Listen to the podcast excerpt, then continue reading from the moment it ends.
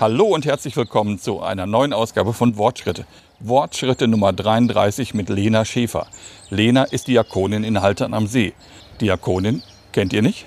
Erklären wir euch. Dazu reden wir mit ihr über Jugendarbeit, Öffentlichkeitsarbeit und Gottesdienste à la carte. Los geht's! Wortschritte. Evangelisch an Emscher und Lippe. Der Podcast mit Jörg Eils. Hallo Lena. Hi. Mensch, jetzt hat das endlich mal geklappt. Wir haben drei Versuche gestartet, einen Termin zu finden. Ja.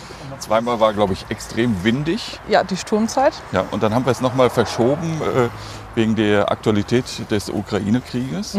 Da kommen wir gleich nochmal kurz drauf zu sprechen. Bitte stell dich doch erstmal kurz vor. Ja, ich bin Lena Schäfer, ähm, bin 32 Jahre alt, verheiratet, habe einen kleinen Sohn und ähm, ich arbeite in der evangelischen Kirchengemeinde Haltern Ja. als Diakonin ähm, im interprofessionellen Pastoralteam. Okay, wenn du den Ukraine-Krieg mit drei Wörtern beschreiben müsstest, welche wären das? Erschreckend, furchtbar, mm, menschenverachtend. Ja. Bist du nach wie vor noch aktuell dabei oder bist du schon kriegsmüde, abgestumpft vielleicht sogar? Nee, tatsächlich sehr aktuell, weil ähm, ja, mich ähm, ist vielleicht ganz spannend. Ich habe auch, ähm, also ich habe eine russische Austauschfamilie. Ah, okay. Ähm, ich selbst habe in der ähm, Oberstufe drei Jahre Russisch gelernt und damals äh, gab es ein Austauschprogramm, was schon in die Sowjetzeit zurückreichte. Ähm. Ja. Und da habe ich eben 2005 eine, ähm, nee, 2006 eine russische Austauschschülerin bei mir gehabt. 2007 war ich selbst da und 2008 war die Schwester bei mir. ja. Und ja, ich habe nie so viel Gastfreundschaft erlebt und mit ihr stehe ich im ganz engen Kontakt. Ihre Schwester lebt in München, die haben auch innerfamiliär da nochmal jetzt. Äh, und wir schreiben ganz viel über die Situation. Ja. Wie Und- geht es ihr mit dem Krieg? Ganz schlecht. Sie ist ähm, definitiv sehr stark dagegen. Ähm, hat sich auch bedankt, dass ich mich an dem Tag des Kriegsausbruchs bei ihr gemeldet habe, Ja. weil sie auch schrieb, äh, danke, dass du dich gemeldet hast. Ähm, ne, man schämt sich für sein Land, aber ähm, man merkt auch, dass sie zensiert schreibt. Also, dass sie Zurückhaltend? zurückhaltend. Ich habe sie dann gefragt, wie ist jetzt so die Stimmung in Moskau? Sie schrieb dann Just Talks, also es wird nur geredet. Ja. Und ja, sie schrieb eben, man hat ja auch eine Verantwortung ähm, gegenüber seiner Familie. So, ne? Wenn man jetzt auf die Straße geht, Ja, ja, Ähm, klar. wird man eingekerkert. Die haben dann sofort mit Repressalien zu fürchten. Genau. Und das ist natürlich, letztlich führt Putin auch ein Land in einen Kampf gegen sein eigenes Volk an vielen Stellen. Ja. Und ähm, so Ja. schlimm. Die Situation ist auf beiden Seiten ja schlimm. Natürlich in der Ukraine noch mal ganz anders durch die kämpferischen Auseinandersetzungen. Aber diese Situation mit, ähm, dass ähm, Menschen da auch äh, ja, für das, weil sie eben gegen den Krieg sich aussprechen, dann ähm, festgenommen werden, ist auch sch- schwierig. Was Genau. habt ihr von Seiten der Kirchengemeinde für Aktionen gemacht? Wir hatten ein Friedensgebet, ein ökumenisches auf dem Marktplatz. Ähm, und jetzt gibt es jeden Donnerstag ähm, Friedensgebet in der Erlöserkirche. Ja. Und wir, und die katholische Kirche macht so ein 41-stündiges Friedensgebet. Da ist äh, Karl Henschel auch noch mal für eine Stunde mit dabei. Ja. Wie wird das angenommen von den Leuten? Wie viele Leute sind dabei? Das Friedensgebet, da war die Stadt voll, das ökumenische. Ähm, mit den wöchentlichen starten wir jetzt Donnerstag, da kann ich noch nicht so viel sagen. Aber vielleicht noch mal um dies vorhin gerade mit der Ukraine. Ja. Was ich besonders ähm, schlimm im Moment finde, sind diese, ich jetzt auch als Mutter ganz anders irgendwie mitbekomme oder mehr, mich mehr berührt an der Stelle. Ist jetzt eben heute die Info, dass ein Kinderkrankenhaus bombardiert wurde. Ja. Ganz schlimm. Und diese Szenen, die man sieht, ja, wo Kinder den Eltern oder dem Vater entrissen werden, getrennt werden und da Ja, man sieht ja diese Bilder, wie, wie der Vater die Hand an die Scheibe vom Zug irgendwie im halt hat und äh, das Kind auf der anderen Seite im Zug. Ja, das berührt mich auch. Das muss ich ganz, ganz klar sagen. Das sind die schlimmsten Bilder mit halt, ne? Ja. Zumindest die wir zu sehen bekommen halt, ne? Genau. Oder dann war gestern eine Szene, da war ein Kind beim Vater auf dem Arm. Die hat drei, vier Jahre maximal und der Vater hat erklärt, dass er nicht mit kann und das Kind hat wütend auf ihn eingeschlagen. Ja. So auf den, auf den Helm drauf, ähm, verstand das nicht. Machst du dir Sorgen um deine eigene Zukunft und die Zukunft deiner Familie? Ich habe mir schon, bevor jetzt der Konflikt in der Ukraine angefangen hat, natürlich Gedanken über die Zukunft meines Sohnes gemacht, weil die Klimaerwärmung, ähm, wenn man überlegt, dass er noch so ein, eine Erderwärmung von dreieinhalb bis vier Grad höchstwahrscheinlich miterlebt und wenn man jetzt hört, dass es noch schneller vielleicht geht und was das für Folgen hat auf Trinkwasserknappheit, auf Ja. äh, Lebensmittelknappheit, ähm, das ist schon enorm. Und da habe ich mich auch gefragt, was wird er und was wird mein kleiner Neffe ja, noch alles erleben. Ja, man weiß es einfach leider nicht. Ne? Also Genau. die, die Zeiten sind halt nicht ganz so schön. Genau, dann kam das jetzt on top. Und top, genau. Du hast gerade gesagt, du bist Diakonin in Haltern. Mhm. Erklär doch mal, was ist denn eigentlich eine Diakonin? Also Diakone sind, ähm, ist auch ein kirchliches Amt, in das man eingesegnet wird Ja. von der Landeskirche. Ähm, und das kann man sozusagen als Zusatzausbildung zu seinem Beruf machen, sozusagen. Ja, Also ähm, es gibt Menschen, die sind Erzieherinnen und Erzieher oder ähm, man kann auch als Altenpflegerin, Altenpfleger Ja. kann man in verschiedenen sozialen Berufen kann man eben ähm, die Diakonenausbildung zusätzlich machen. wie lange dauert die Ähm, Ausbildung? Das ist, das ist unterschiedlich. Ich glaube, da könnte ich die ganzen Schritte zu erzählen. Mach nicht so Ähm, lang. Genau. Es gibt Wege als Ausbildung, das heißt, man macht das über bestimmt, also es gibt verschiedene Ausbildungsstätten in NRW. Ja. Machen wir mal so erstmal. In der Landeskirche Westfalen gibt es verschiedene Ausbildungsstätten. Bielefeld, der Witteke, also Nazareth, der Wittekenshof und das Martineum mit Bochum ähm, zusammen. Und man kann entweder sagen, man macht das als Aufbauausbildung zu seiner normalen Ausbildung, die man schon hat, Mhm. oder wie ich eben als Doppelbachelor. Ja. Das heißt, ich habe es studiert, das sind dann vier Jahre. Und nach dem Studium ähm, bin ich staatlich anerkannte Sozialarbeiterin und Diakonin. Aha. Und was hat dich nach Haltern geführt? Ähm, tatsächlich. Ähm, Oh, wir gehen Nähe- jetzt gerade durch ein tierisches Sandbett. Also man sinkt so ein bisschen tief ein. Entschuldige. Ja, genau. Vielleicht sagen wir noch mal eben kurz, wo sind wir überhaupt hier? Wir sind in der Westrupper Heide. Das ist ein Naherholungsgebiet Ja, in der Nähe von. Haltern. Auf der, anderen, auf der anderen Seite ist der Halterner Stausee, aber ich dachte, den kennt man. Und ihr kennt wahrscheinlich die Westrupper Heide noch nicht. Genau. Also, wa was hat dich nach Haltern geführt? Ja, die Nähe zur Heimat. Ähm, Heimat heißt? Oerkenschwick. Du kommst aus Oerkenschwick? Genau. Ja. im Pfarrhaus groß geworden und bin dann nach dem Studium aber in, ähm, dorthin, wo mein jetzt inzwischen Ehemann eben Lehrer war. Der war Lehrer in Lüneburg und habe dann im Kirchenkreis Winsen-Luhr als Kirchenkreis Jugendwartin gearbeitet, so zwischen Lüneburg und Hamburg. Schön an der Elbe, Ja. auch ein wunderschönes Gebiet, wo es eben auch die Lüneburger Heide gibt. Deswegen hier die Verbindung. Ja. Das Ähm, erinnert dich jetzt so ein bisschen daran. Ja, doch schon. Okay. Und ähm, ja, tatsächlich durch Corona und durch die Geburt unseres Sohnes kam doch der Wunsch wieder auf, Familie näher zu haben. Mhm. Und da mein Mann aus Bayern kommt, aus Franken, Entschuldigung, das ist ja immer, darf man nicht Bayern sagen. Ja, das Ähm, ist Söderland, Franken, ne? ge- ja, genau. Nördlich des Weißwurstäquators sagt man, das ist nämlich Okay. die Donau. Ja. Das ist der Weißwurstäquator, so nennt sich das. ähm, ja, deswegen haben wir gesagt, irgendwie Familie wieder in der Nähe zu haben, wäre schon schön. Mhm. Und dann war das tatsächlich so eine Situation, drei Tage bevor Bewerbungsschluss ähm, war, habe ich das per Mail bekommen von meiner diakonischen Gemeinschaft Okay. und dachte, ach ja, kann man ja mal probieren. Eigentlich hatte ich gar nicht vor, jetzt schon zu wechseln. Und dann klang das aber mit diesem interprofessionellen Team, so wie es damals ja noch hieß, sehr spannend. Du hast es gerade gesagt, dein Vater ist Pfarrer in Oerkenschwick. Ja. War das äh, berufstechnisch nicht eine Alternative für dich, auch Pfarrerin zu werden? Nee, erstmal tatsächlich, also ich bin total gerne im Pfarrhaus groß geworden, Ja. also richtig gerne. Ähm, wollte aber ähm, nach dem Studium bloß nichts mit Pädagogen und Kirche zu tun haben. Und Okay, hab warum? Dann, ich weiß nicht, ich wollte irgendwie mein eigenen, was Eigenes machen, was anderes machen. Ja. Ähm, mein Bruder ist Professor Doktor der Theologie, meine Mutter ist Rallye-Lehrerin, mein Vater Pfarrer. Also irgendwie war ein bisschen viel Theologie in der Familie. Und dann habe ich erstmal einen Bachelor in Medi und Doppelbachelor in Medien- und Kulturwissenschaften in Düsseldorf Ah, okay. absolviert. Ja. Und ähm, ja, ähm, habe dann aber während des Studiums gemerkt, ich habe ganz viel im Bereich Islamwissenschaften und interkulturelle Kommunikation gemacht. Vielleicht wäre es doch spannend, in Richtung soziale Arbeit zu gehen. Und dann Okay. habe ich nochmal einen Doppelbachelor draufgesetzt und bin nach Bielefeld und das war eine der besten Entscheidungen meines Lebens. Ja. Warum? Ja, ich meine, wer Bielefeld-Bethel kennt, das ist ja schon... Bielefeld gibt es ja eigentlich gar nicht. Ja, äh, Entschuldige, weiß. der, der lag jetzt einfach, der, der lag ja jetzt hier im Sand praktisch. Den musste ich einfach machen. Ja, definitiv. ähm, ja, wie oft ich das während des Studiums gehört habe. Ja, Ja, ich wusste, dass ich nichts Neues mache. genau, genau.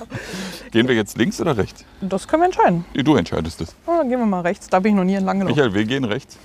Ja, Bielefeld, Bethel ist ja ein ganz eigener Kosmos eigentlich. Also Ja. mit eigener Währung ähm, und ähm, einfach eine ganz, ganz tolle Stimmung in, diesem Ort, in dieser Ortschaft. Also ich habe da sehr, sehr gerne gelebt. Ich habe wirklich im Zentrum Bethels auch gelebt, direkt am Bethelplatz. Habe über die Landessynode unten tagen gesehen mit dem Asafeum von meinem Zimmer aus. Ähm, und einfach diese Verbindung. Also die Hochschule war halt mitten in Bethel. Und man war sehr eng mit dieser diakonischen Gemeinschaft Nazareth ähm, verbandelt. Und als wir gingen, hat man gesagt, äh, egal wohin du gehst, Nazareth ist schon da. Und es Okay. stimmte. Ich war gerade eine Woche in Winsen angekommen. Ähm, da rief mich ein Bruder, so sagt man es ja in der alten Diakonsprache, aus Hamburg-Harburg angerufen, nee, Bergedorf, und sagte, ja, du bist doch jetzt bei uns im Bezirk, wie geht's dir, wer bist du? Und okay, das meinten die also. Ja, Ja. okay. Und diese Verbindung einfach zur Praxis schon. Also das war schon ganz spannend. Ja. Was sind deine Hauptaufgaben Jetzt in Haltern. als Diakonin in Haltern? Genau. Ähm, ich bin für den Bereich Jugendarbeit zuständig, ähm, für den Bereich Öffentlichkeitsarbeit, ähm, für die Asylarbeit ähm, und dann natürlich so dieses ganze Geschäft drumherum. Also ähm, wir sitzen ja auch mit in den Presbyteriumssitzungen, müssen uns auch mit Finanzen mit beschäftigen. Wir haben jeder ein Gemeindehaus, was wir betreuen. Haltern hat ja relativ viele Gemeindezentren für die Größe der Gemeinde. Ja. Insgesamt vier Stück. Und da hat jeder aus dem IPT eins, Ah. was sie verantworten. Bist du dem Pfarrer gleichgestellt? Die Frage ist, in, in welcher Form. Also wir haben, sind alle, also beziehungsweise wir sind auf Kirchenkreisebene angestellt. Das heißt, die Pastorin und der Pastor der Gemeinde sind nicht unsere Dienstvorgesetzten, wie es ähm, vor einigen Jahren immer noch war oder wie es bei Jugendreferenten häufig noch ist. Ja. Finanziell natürlich nicht, aber dadurch haben wir natürlich auch, Also der Ähm, Pfarrer verdient mehr oder die Pfarrerin. klar, und haben natürlich den Beamtenstatus, eine andere Sicherheit. Ähm, aber auf der anderen Seite haben wir eben auch ähm, unsere tarifvertraglichen ähm, ja, ähm, Arbeitszeiten. Das heißt, wir, wenn wir Überstunden machen, können wir die auch ausgleichen. Ah, Was ja okay. bei einem Pfarrer, bei einer Pfarrerin nicht so ist. Aber wir müssen sie auch machen, die Stunden. Also das ist ja auch nochmal. Ja. Gottesdienste darfst du auch leiten. Ähm, ich habe keine Predikantenausbildung Okay. bisher. Ähm, aber natürlich in meinem Bereich mache ich natürlich Gottesdienste. Aber ich äh, trage kein Talar zum Beispiel. Sind Diakone oder Diakoninnen äh, in der Regel nur junge Leute oder wird man in dem Beruf auch alt? Ähm, nee, man wird alt. Also man, das ist ja auch ein Amt, was man nie ablegt. Also wir haben auch Diakoninnen und Diakone in der Gemeinschaft, die sind 90 Ja. oder 95. Man wird als Diakon, Diakonin eingesegnet und man bleibt das eigentlich sein Leben lang. Auch wenn es dann... Was ist, ähm, Michael, dein Kopf? ich muss dazu sagen, der Michael Bokelmann wäre gerade mit dem Hinterkopf gegen einen tief hängenden Ast gelaufen. Wir haben ihn gerettet. Vielen Dank. Bitteschön. Ja, tatsächlich ähm, ist das ein Amt, was man nicht ablegt. Die wurden früher ja noch entsandt. Da hat dann die Gemeinschaft gesagt, Bruder so und so, wir brauchen dich für die ähm, Hausleitung des Hauses XY. Ja. Und dann ist man da eigentlich mit äh, Kind und Kegel hingezogen. Aber du konntest dir halt dann jetzt auf jeden Fall aussuchen. Ja, das ist heute anders. Man hat te- teilweise haben Diakone noch einen ähm, Dreiecksvertrag, so nennt sich das. Dann ist man Angestellter, Angestellte der diakonischen Gemeinschaft. Ja. Ähm, und die haben einen Vertrag mit uns, die Gemeinschaft. Die Gemeinschaft hat einen mit dem Arbeitgeber und der Arbeitgeber hat einen mit dem Diakon. Vorteil ist, man behält den Arbeitgeber 1000 Schritte. Wir haben es ja gerade schon gehört von dir. Du bist in einem Pfarrhaushalt groß geworden. Dir ist das Ganze also mit in die Wiege gelegt. Wie ist das denn so, die Tochter eines Pfarrers zu sein Ich und einer Rallye-Lehrerin? Ja gut, da hatte ich ja nicht so viel Kontakt mit, weil ich nicht auf die gleiche Schule gegangen bin. Im Pfarrhaus groß zu werden, ich glaube, es gibt zwei Arten von Menschen, die es mochten und die es gar nicht mochten. Zu welcher ich- Art gehörst du? Ach, du hast es ja vorhin ja schon gesagt. Ja, ja, genau. Ich habe es geliebt, weil man war irgendwie, also bei uns sind immer Leute ein- und ausgegangen. Ich bin ganz früh schon auch ans Telefon gegangen oder durfte früher zur Kinderbibelwoche als andere Kinder. Meine Mutter, Ja. die wollte mich da immer wiederholen. Dann haben die Presbyterier gesagt, nein, lass sie doch da. Ich durfte nachmittags auf dem Kindergartengelände spielen. Also wir hatten sehr, sehr viele Freiheiten und das, wir mussten nie was, wir durften alles. Also es war so, mein Vater hat nie darauf bestanden, dass wir jeden Sonntag um 10 in der Kirche sitzen oder so. Und Ja. Die Gemeinde hat das von uns auch nicht. Also die Ackenschwicker Gemeinde ist da auch noch mal ganz toll, muss ich noch mal hervorheben. Okay. Wenn dann die Teenagerkinder nur zur Mittagsessensaktion und nicht zum Gottesdienst gekommen sind, gab es niemanden, der gesagt hat, nee, aber das geht doch nicht. Ja, okay. Also die waren immer, die haben sich einfach gefreut. Und auch heute noch, wenn man da ist, freuen die sich, dass man da ist. Das ist sch- schön. Also man kommt immer auch noch so ein bisschen nach Hause. Du bist also mit Leib und Seele evangelisch. Ja, definitiv.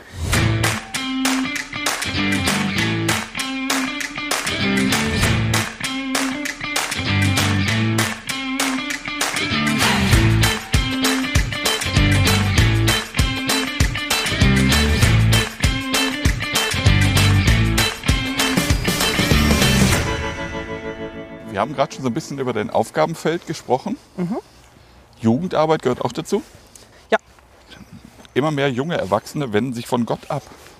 Aktuell sind es 40 Prozent der befragten Jugendlichen und jungen Erwachsenen in Deutschland, denen der Glaube an Gott wichtig ist. 2002 waren es noch 51 Prozent.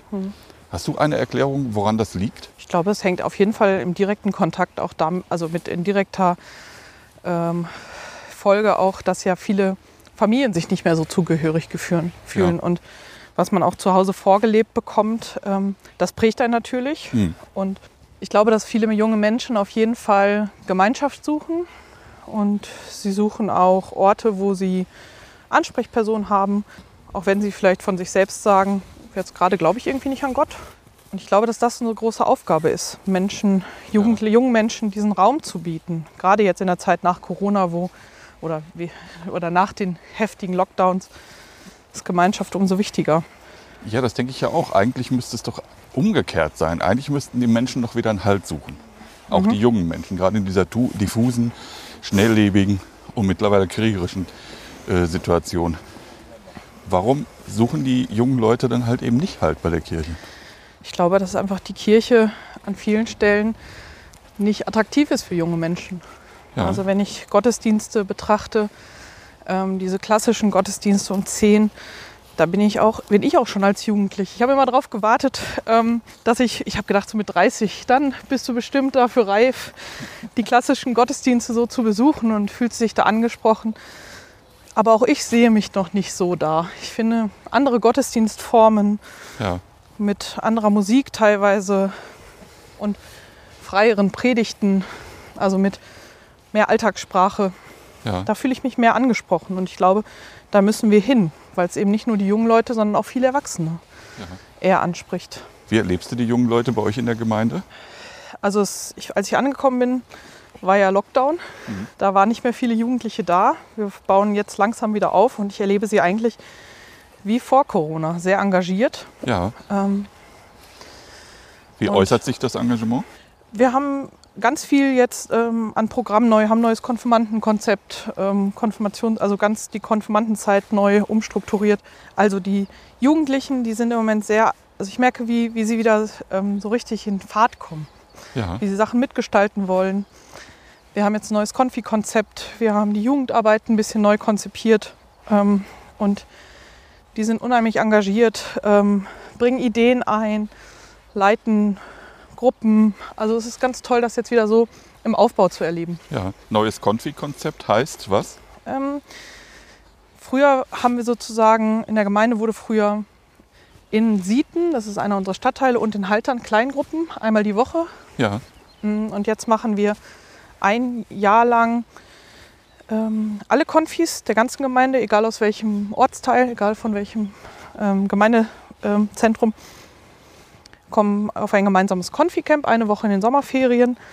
Und dann gibt es einmal im Monat äh, Konfi-Zeiten, das sind so Blocktagsformate, vier Stunden sind sie dann vor Ort. Ja. Und dann gibt es zusätzlich, mir ist immer, mein Herz schlägt für, mein Herz schlägt für die ähm, Schnittstellenarbeit zwischen Konfiarbeit und Jugendarbeit. Wie kriegen wir da eigentlich eine, ja, einen Übergang hin? Ja. Und deswegen haben wir die sogenannten Team Times ins Leben gerufen. Das heißt, Okay. diese 70er, 60er, 70er Gruppe wird aufgeteilt in Kleingruppen nochmal und treffen sich etwa zweimal im Monat bei uns den, im Jugendraum, im Keep, so heißt das bei uns. Und machen in Kleingruppen nochmal schöne Sachen. Sie kochen mal, mal gucken sie einen Ah, okay. Film, Gesellschaftsspiele. Die einen haben sich auch schon mal am Halterner Stausee getroffen und haben Kupp-Wikinger-Schach gespielt. Also so, dass diese Hürde niedriger wird, Ja. nach der Konfirmation auch wiederzukommen in die Jugendarbeit. Ist es denn so, dass es heute äh, immer noch der Fall ist, dass Ihnen gesagt wird, Mensch, wenn du hier nicht mitmachst, wirst du nicht konfirmiert? Oder findet das, also bei, in meiner Zeit war das ja noch so, ne? Ja, da hat sich auch viel getan. Also ich habe ja, ich habe ja auch noch Unterschriften sammeln müssen für Gottesdienste. Das gibt es auch immer noch in manchen Gemeinden. Ähm, wir machen das aber eher so, dass wir eben begründen, warum sie in den Gottesdienst kommen sollen. Hm. Fragen doch auch mal, was hat sie interessiert, was war, ne, wo laden sie auch noch mal k- konkret zu besonderen Gottesdienstformen ein. Ja, also alles ein bisschen pädagogischer. Genau, und nicht, dass hier am Ende, ähm, ich weiß noch, früher haben die Leute dann auch die Unterschriften der Presbyter gefälscht, damit sie irgendwie Okay. auf die 25 kamen. Ja. Wie viele Konfirmandinnen äh, bleiben am Ende noch aktiv in der Kirche? Das kann ich jetzt tatsächlich so nicht sagen. Ja, Ähm, ich glaube, dass ähm, Beziehungsarbeit ganz wichtig ist. ja, Und ähm, deswegen ist es wichtig, die Leute, die Kinder- und Jugendarbeit machen, dass die auch in der Konfirmandenzeit vorkommen. Hm. Wie viele waren wir im letzten Jahr? 20 sind so fünf bis sechs sind Teamerinnen und Teamer geworden. aber das ist doch schon eine gute Zahl. Ja, genau. Aber Ja. von, genau. Ich finde ja auch, äh, muss man den jungen Menschen nicht viel mehr Verantwortung auch in unserer Kirche geben? Ähm, Also sie mitnehmen, ihnen zeigen, dass sie wichtig sind, dass sie äh, auch mit an Entscheidungen teilnehmen können. ja, die Frage ist, in welcher Form. Also sie können ja eigentlich schon sehr viel selbst entscheiden. Ja, Sie haben ja auch die Möglichkeit, über bestimmte Gelder zu entscheiden. Die Gelder von der Jugend, wofür sie eben in dem Jahr ausgegeben werden. ja, Aber ob es ähm, die Lösung ist, ähm, mehr junge Leute in die Presbyteriumsstruktur, wie sie jetzt ist, zu bringen, ist, glaube ich, meines Erachtens nach nicht die Lösung. okay, warum? Weil einfach diese, mh, diese Struktur Presbyterium mit dem, was da besprochen wird und ähm, allein, schon die, allein schon die Legislaturperiode ist einfach bei einem 18-Jährigen, da passiert so viel in den Jahren. Ja, ja, klar. So, Da kommt die erste Liebe, da kommt, genau, der, der Ab Schulabschluss. ja, Und dann innerhalb der Presbyteriumssitzung, ich finde, man muss irgendwie, ich weiß, ich habe keine Lösung dafür, sonst würde ich sie sagen, aber ich glaube, dass nur weil eben eine Gemeinde zwei jugendliche Leute im Presbyterium hat, weiß ich nicht, ob das so viel bringt oder ob sie dann sich auch da schnell ja, überfordert, unterbuttert, wie auch Ja. immer. Ich glaube, oder das vielleicht sogar verzweifeln, weil die Strukturen immer noch so ein bisschen veraltet oder verknöchert sind genau. und sie relativ schnell dann aufgeben. Und einfach Presbyteriums-Themen äh, sind ja auch viel Finanzen. Ich habe einfach Angst, dass man sie da so ein bisschen, so blöd es klingt, verfeuert. Ja, Ähm, also man muss sie langsamer ranführen. genau. Und ob das eben diese Struktur ist, dass sie Teil des Presbyteriums sein müssen oder ob man es anders macht. Ja. Wie kann man Kirche für Jugendliche attraktiver machen? 2000 Schritte.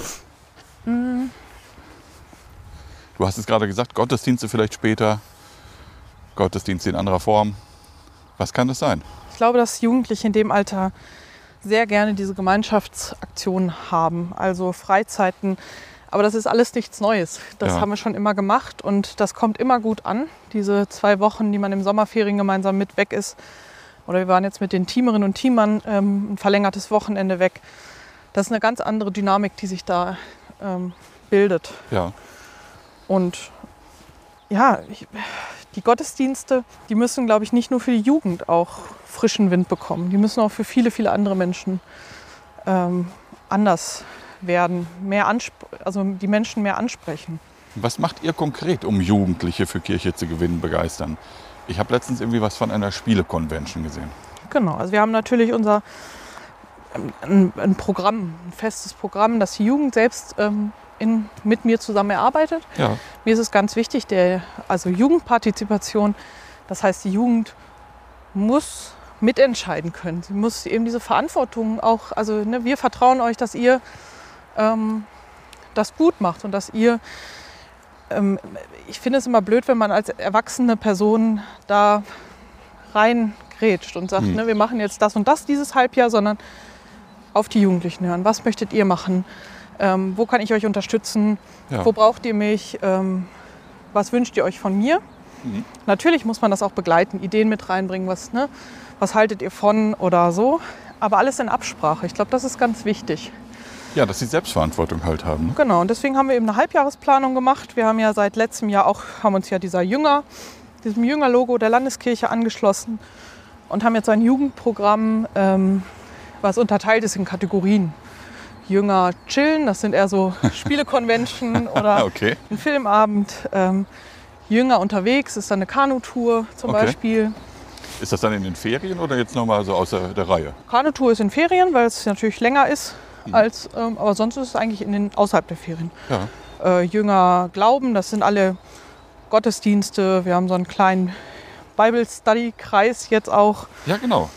Ähm, Also ihr bietet nicht nur Spaß, sondern ihr setzt euch auch mit der Bibel in dem Fall auseinander. genau, da hat sich eine kleine Runde äh, gebildet, die macht in die Richtung Bible Art Journaling ist das, dieses kreative, diese kreative Bibelgestaltung, Ja. eine kreative Herangehensweise an Bibeltexte. Die haben sich jetzt anfangs per Zoom getroffen, aber jetzt ab März dann auch in Präsenz. Ja. Wie wird das angenommen? Es sind acht junge Leute, die da jetzt ähm, zusammenkommen an den Abenden. Es ist so ein bisschen so ein Hauskreisformat auch. Das heißt, sie bauen nach und nach auch ähm, Vertrauen nochmal vielleicht anders zueinander auf, um über die Texte zu sprechen. Und mal gucken, wenn das gut angenommen wird, bilden sich vielleicht im nächsten Jahr nochmal eine zweite, zweite Runde. Genau.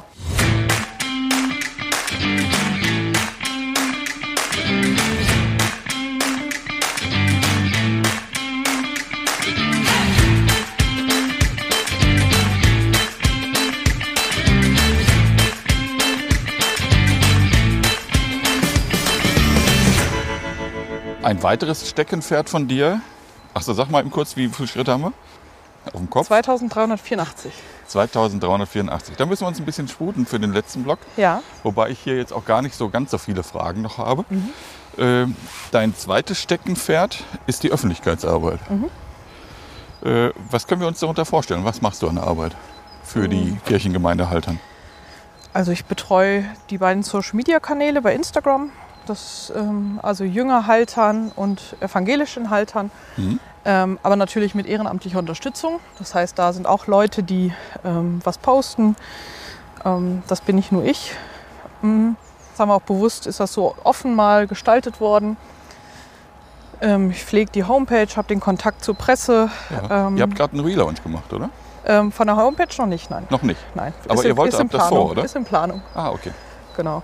Wir haben jetzt gerade, ähm, ähm, ist jetzt, letztes Jahr war das Thema, dass wir gerne ein Corporate Design hätten, dass man an den Flyern und an den Plakaten auf den ersten Blick sieht, ah, evangelische Kirche Haltern und nicht ähm, verschiedene Farbtöne, also nicht die Plakate auf verschiedenen Farben und mit verschiedenen Rahmen, sondern ein einheitliches Bild. Mhm. Das ist jetzt, etabliert sich langsam, Ja. nach und nach in den einzelnen Gruppen auch, dass man das von weitem erkennt. Wie schwierig ist das, die Leute davon zu überzeugen, dass man dieses einheitliche Bild benötigt? auch fand, also ich hatte das Gefühl, dass es auch sehr gewünscht war, Mhm. weil jeder so ein bisschen selbst überlegen musste, wie mache ich jetzt ein Plakat. Ähm, ähm, teilweise auch ehrenamtlich und jetzt gibt es eben eine Vorlage, Ja. ähm, wie ein Briefkopf oben und unten und ähm, eine Idee, welche Schriftart und dann Ja. fügen die ein Foto ein, schreiben was dazu.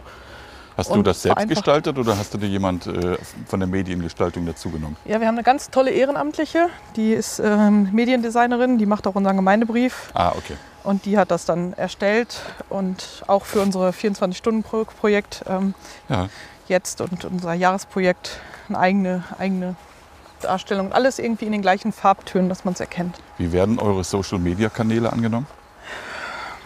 Also wir haben keine 1000 Follower, Ja, natürlich. der Ähm, hatte ich schon. Genau. ähm, aber ich habe schon das Gefühl, dass ähm, auch dadurch äh, Informationen verbreitet werden. Ja. Genau. Sind das dann eher jüngere Leute oder dann auch eher die alte Stammkundschaft, sag ich mal? Ich glaube, das kommt auf den Kanal an. Hm. Jünger Haltern ist, glaube ich, eher ähm, die Jugendlichen, die dem folgen, Konfis, die ähm, da Follower sind. Und evangelischen Haltern sind so die, also es ist wahrscheinlich auch viele Jugendliche, die einfach da schon dem Kanal auch gefolgt haben Und wir vernetzen uns auch immer gegenseitig, reposten und so. Das ist, finde ich, auch ganz wichtig, dass Ja. klar wird, es ist ähm, eine Gemeinde. Aber ähm, ich glaube, das sind auch viele Erwachsene, die eher bei halt, äh, evangelischen Haltern folgen. Ja. Ich meine, du hast vorhin irgendwas mit äh, Medienwissenschaft oder so etwas erzählt, dass du da irgendwie so ein Faible für hast. Wo, Ich habe studiert. Ich habe Du hast Medien, es sogar studiert. ich hab du? Medien- und Kulturwissenschaften studiert. Ah, siehst du? Mensch, Mhm. wieder nicht aufgepasst. Ach, kein Problem. Äh, ähm, woher kommt dein Faible dafür? Also ich glaube nicht aus dem Studium tatsächlich, weil Medienwissenschaften ist ja auch nochmal was völlig anderes, als wenn man Journalismus studiert. Hm.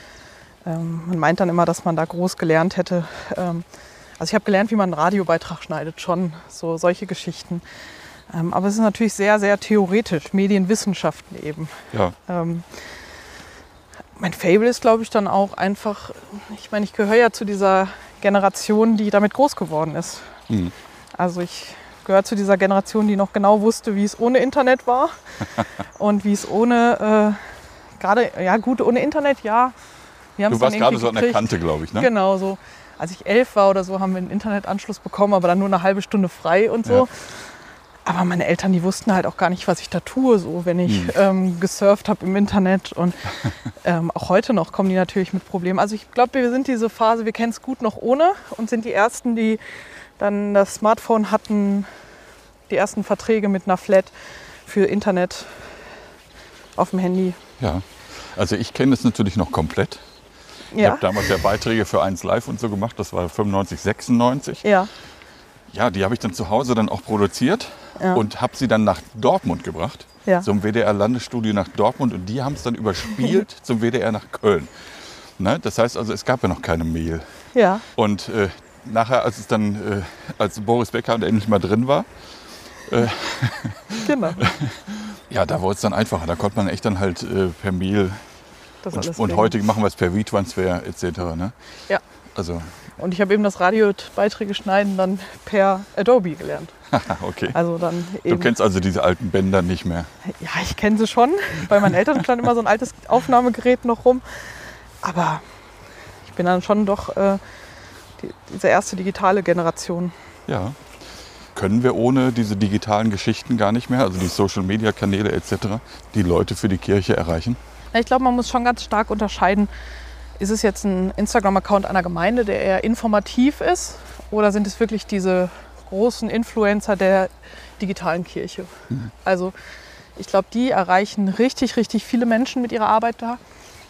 Ähm, also wenn man überlegt, wie viele, wenn da jemand live geht, ähm, also was ist der Mensch, Seligkeitsdinge, Theresa Lieb, das sind ja die, ne, so Teil der großen ähm, wenn die dann eine, eine, Live-Andacht machen, da gucken da Tausende von Leuten zu. Ja, Also, ähm, aber das ist irgendwie eine andere, für mich nochmal ein anderer Space, diese digitale Kirche. Und da ähm, zähle ich unsere Instagram-Accounts nicht dazu. ja das, ist können wir auch andere. gar nicht leisten in dem Rahmen. Genau. Das ist ja gar nicht machbar. Ja gut, aber die Leute, die sind ja Pastorinnen, Pastoren, haben Ja. eine volle Fahrstelle und machen das eben nebenher. Ne? Außer Ja. Theresa Lieb, die hat, glaube ich, eine halbe Fahrstelle dafür, für Social Media. Aber die anderen machen das ja neben ihrem, ja, neben Ja. ihrem Fahrberuf. So. Kommen wir zu den Gottesdiensten. Ja. Ihr habt äh, auch neue Formate entwickelt. Mhm. Ich habe jetzt gesehen, das Gottesdienstprojekt Kirche à la carte. Ja. Was heißt das? Äh, Kochen in der Kirche oder was, was habt ihr vor? Na, Kirche à la carte ist nach dem Motto, such dir was aus der Karte aus, was dir gefällt. Ähm, neue Gottesdienstformen, ähm, an also Formen, aber auch an Orten verschiedenen. Mhm. So haben wir jetzt im Februar Filmgottesdienste gemacht in der Erlöserkirche, wo auch dieses Kino-Feeling aufkommen sollte, wo auch dann wirklich der Film komplett auch gezeigt wurde Ja. Mm, und mit Popcorngeruch und Mhm. äh, für den Erwachsenengottesdienst gab es auch ein Gläschen Rotwein. Ähm, also ein ganz anderes Gefühl. Sie war auch nochmal ganz anders ausgeleuchtet, die Ja. Kirche. Ähm, Ihr habt diese Geschichte mit Pandora gemacht. genau. Wie heißt der Film nochmal? Ähm, Avatar, Aufbruch nach Pandora. Genau. Genau. Und zum Thema Frieden, also Völkerverständigung, Frieden, war dann natürlich im Nachhinein sehr aktuell. Ja. Und jetzt gibt es im neuen Halbjahr einen Spielplatzgottesdienst in Flasheim zum Beispiel, einen Kindergottesdienst auf dem, auf dem Spielplatz. Also wir wollen auch in die Orte gehen, da wo die Menschen sind. Ah, okay. Nicht warten, dass sie zu uns kommen, sondern auch an Ort zu gehen. Ja. Was müssen wir uns darunter vorstellen? Spielplatz, Gottesdienst? Ich bin tatsächlich da nicht im Vorbereitungsteam. Okay. Ähm, das macht unser Kindergottesdienstteam. Aber die Idee kennst du doch, die dahinter steckt, oder? Genau, also wir haben, ein- wir haben ja in Flasheim ein Gemeindezentrum, was sehr wenig belebt ist und daneben ist ein Spielplatz. Und es gibt sehr wenig Gottesdienste in Flasheim und Gottes, ähm, Flasheim ist ja ein Ort, wo auch viele Familien leben. Dann wird es eben ähm, Musik, eine Lesung auf dem Spielplatz geben. Ja. Das genaue Setting weiß ich tatsächlich jetzt nicht. Ähm, ich habe andere Gottesdienste. Zum Beispiel machen wir einen Jugendgottesdienst am Karfreitag. Ähm, Darkness um 21 Uhr, komplett im Dunkeln. Echt? Ja. Muss man sich das so vorstellen wie bei diesem äh, Dinner in the Dark. Dinner in the Dark, genau. Genau, das war auch der ausschlaggebende Punkt. Und wir fanden das an Karfreitag, an diesem dunklen Feiertag, ähm, Ja. sehr passend. Und von 21 bis 22 Uhr dann. Und da werden eben alle anderen Sinne mal. Ähm, Also Ja. die Leute werden dann in den dunklen Raum hineingeführt? genau. Oder ist erst das Licht an? Wie muss man sich das vorstellen? Also am Anfang wollten wir zwei, drei Kerzen anmachen, dass die Leute sicher an ihre, Platz, also an ihre Plätze kommen. Ja. Vielleicht auch mit der Lichtanlage einfach ein ganz dunkles Blau. Mal gucken, Mhm. wie das dann wirkt in der Kirche, wenn die Fenster auch zu sind entsprechend. Aber dann während des Gottesdienstes wirklich komplett auf jede Lichtquelle zu verzichten. Ja. Und dann werden wir teilweise mit Mikros eben in den Nachbarräumen sitzen, in den Sakristeien. Ach, das heißt, ihr sitzt im Hellen. Teilweise, ja. Diejenigen, die was lesen müssen und was sehen müssen. 3000 Schritte. Sie haben Ihr Ziel erreicht. Weil das wäre jetzt auch eine Frage gewesen, die ich hier hatte. Also wie macht, wie macht man das, wenn man denn plötzlich aus der Bibel lesen will? Genau, das Ah, okay. läuft dann einfach per Mikroanlage Ja. von außerhalb, wenn was gelesen werden muss. Und es wird auch Teile geben, die man einfach frei spricht oder auswendig spricht, die dann im Innenraum sein werden. Ja. Aber so, dass wir, wir haben auch überlegt, vielleicht noch mal was ähm, am Ende mit Knicklichtern vorne liegen zu haben, was natürlich nur im Dunkeln wirkt. Ähm, aber sonst ist es eben eine ganz neue Erfahrung mal, wo es eher aufs Hören, ja. aufs Riechen vielleicht, Gibt es schon Anmeldungen oder macht ihr das gar nicht mit? ohne an? Anmeldung. Anmeldung. Also wer Lust hat, kann kommen. Das ist ein ganz normaler Jugendgottesdienst. Komm, dann machen wir Werbung. Ja, kommen Sie vorbei, Karfreitag, Erlöserkirche in Haltern, 21 Uhr.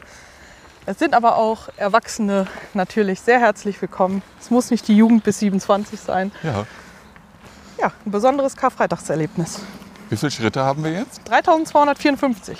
Ja, dann sind wir im Grunde auch schon am Ende. Ja, Mit dem Werbeblock am Ende. Was Ja. können wir von euch noch erwarten? also ich glaube, dass ähm, gerade viel auf dem Weg ist. Also wir kriegen ja eine neue Fahrstelle, also beziehungsweise eine neue Person in die Fahrstelle. Es ist schon noch ganz spannend, wer es wird.